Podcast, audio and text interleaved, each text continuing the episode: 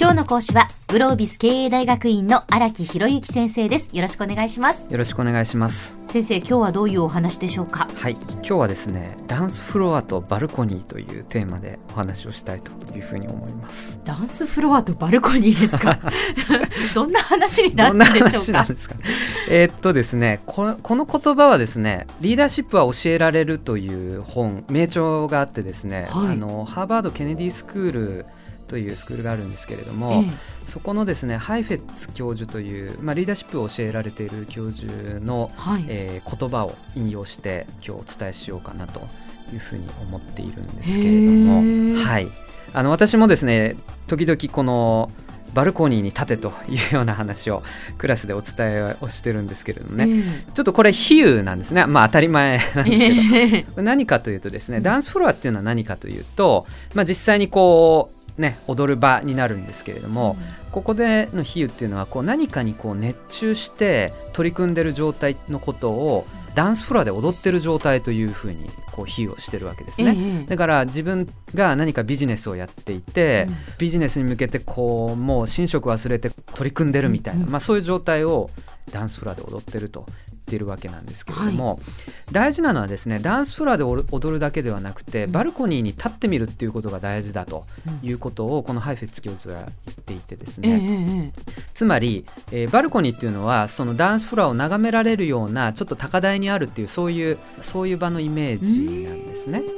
でバルコニーに立った瞬間に、ダンスフロアのことがより客観的俯瞰的に捉えられるよねと、はい、だからまああの辺がこうちょっと空いてるよねとかあそこでこうなってこうなってるよねっていうのが、こう全体を構造的に捉えられるっていうそういうあのことの例えで言っていてですね。自分がダンスフロアで一生懸命踊っている時には、見えなかったものがバルコニーに立つことによって見えるっていう。はい、ええ。まあ、あのそういうことを言っていてですね、はい、我々はだからこそそのバルコニーの視点っていうのを、うん、まあ、絶えず持っていなきゃいけないんだっていうようなね、まあ、そんな教えでもあって、えー、まあ、この手のことはですね多くの経営者なり、えー、多くの著名な方いろんなキーワードでおっしゃってますね、うん。はい、例えば幽体離脱とか俯瞰的な視野だとかですね、うんうん、天守閣から街を見てみろとかですね。あのなんかそんなようないろんなキーワードがあって、まあ、別に言い方はどうでもいいんですけれどもやっぱりそんなふうな形で俯瞰してね、うん、そのここでいうバルコニーになってものを見るっていうことが大事だなと。うん。ただあの実際やってみるとですね、まあ、私自身もそういう意味ではあるビジネスラインを持ってですね、ええ、あの日々ある種こうダンスフロアに立ってね、え。えー、踊っている立場であるんですけれども、はい、いざバルコニーに立つっていうのがどれほど難しいことかということをやっぱ痛感するわけなんですね。で、えっと、バルコニーに立つっていうのはやっぱりこうそのダンスフロアの引力に負けずに、ええこうふってこう高みに立って今の自分を眺めてみるっていうことなんですけれどもやっぱりその自分なりにですねバルコニーっていうのをいくつか作っとかないと、うん、いざという時に見ることができないと。だからある種こう冷静でプレッシャーがかかってない時は、うん、まあ、そうやってね幽体離脱が大事だよねとか俯瞰してみること大事だよねとか、まあ、言うことは言えるんですけれども、結構そういうことが大事になるのは本当にしびれる意思決定の瞬間だとかもう当事者ど真ん中に立って、はい、どうすんだって言われてるような瞬間こそ、うん、やっぱりバルコニーに立てるかっていうことがすごく大事じゃないかなというふうに思うわけなんですね。なるほどなるほど、はい、もう自分がやっぱそういうふうな状況にこう追い込まれて、はい、なんかまあプレッシャーも感じながら何かもう決めないといけないやっぱりその、まあ、ある意味こう余裕もないような状況なわけですよね、はい、その時にバルコニーに立つと。そうなんですね。どうやってバルコニーにそういう時は立ったらいいんでしょうか先生。これはもう本当に単純な話でですね、うん、脳内にそういう回路をしっかり作っとくっていうのがすごく大事事でですね。だからそういうある種の疑似的なそのプレッシャーに置かれた空間にいて、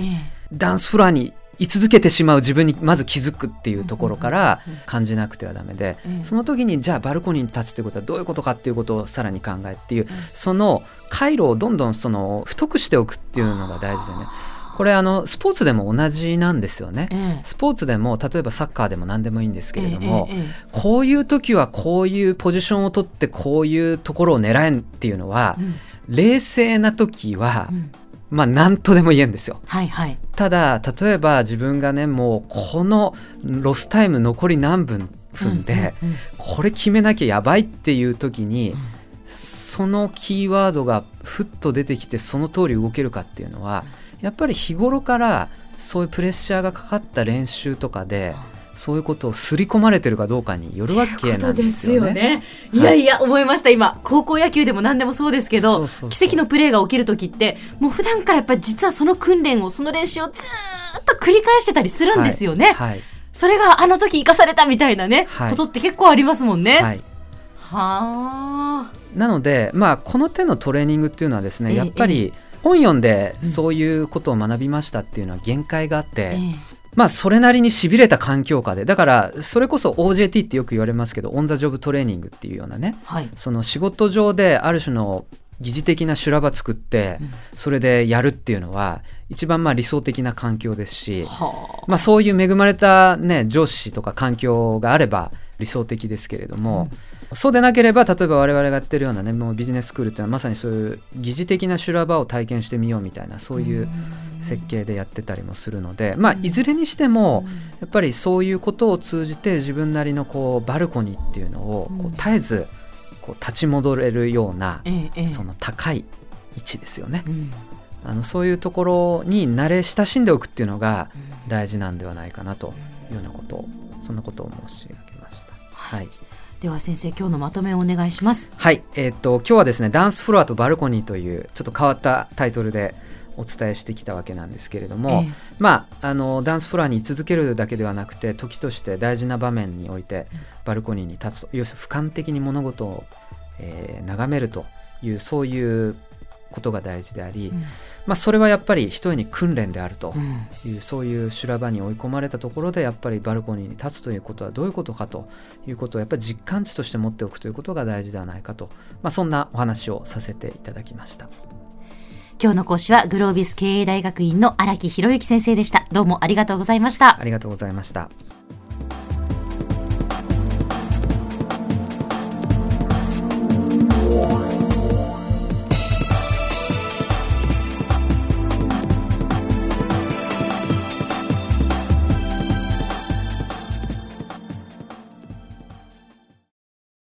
ゾクゾクグイグイメラメラつながる。ゾワゾワ。ハラハラ。メキメキ。つながる。ズキズキ。モワモワ。ホカホカつながる。キリキリ。ザワザワ。キュンキュン。ガンガン。ワクワク。うずうず。ドキドキ。ルンルン。バクバク。九州人のいろんな気持ちつなげます。九州から輝こう。キラキラつながる。 QTnet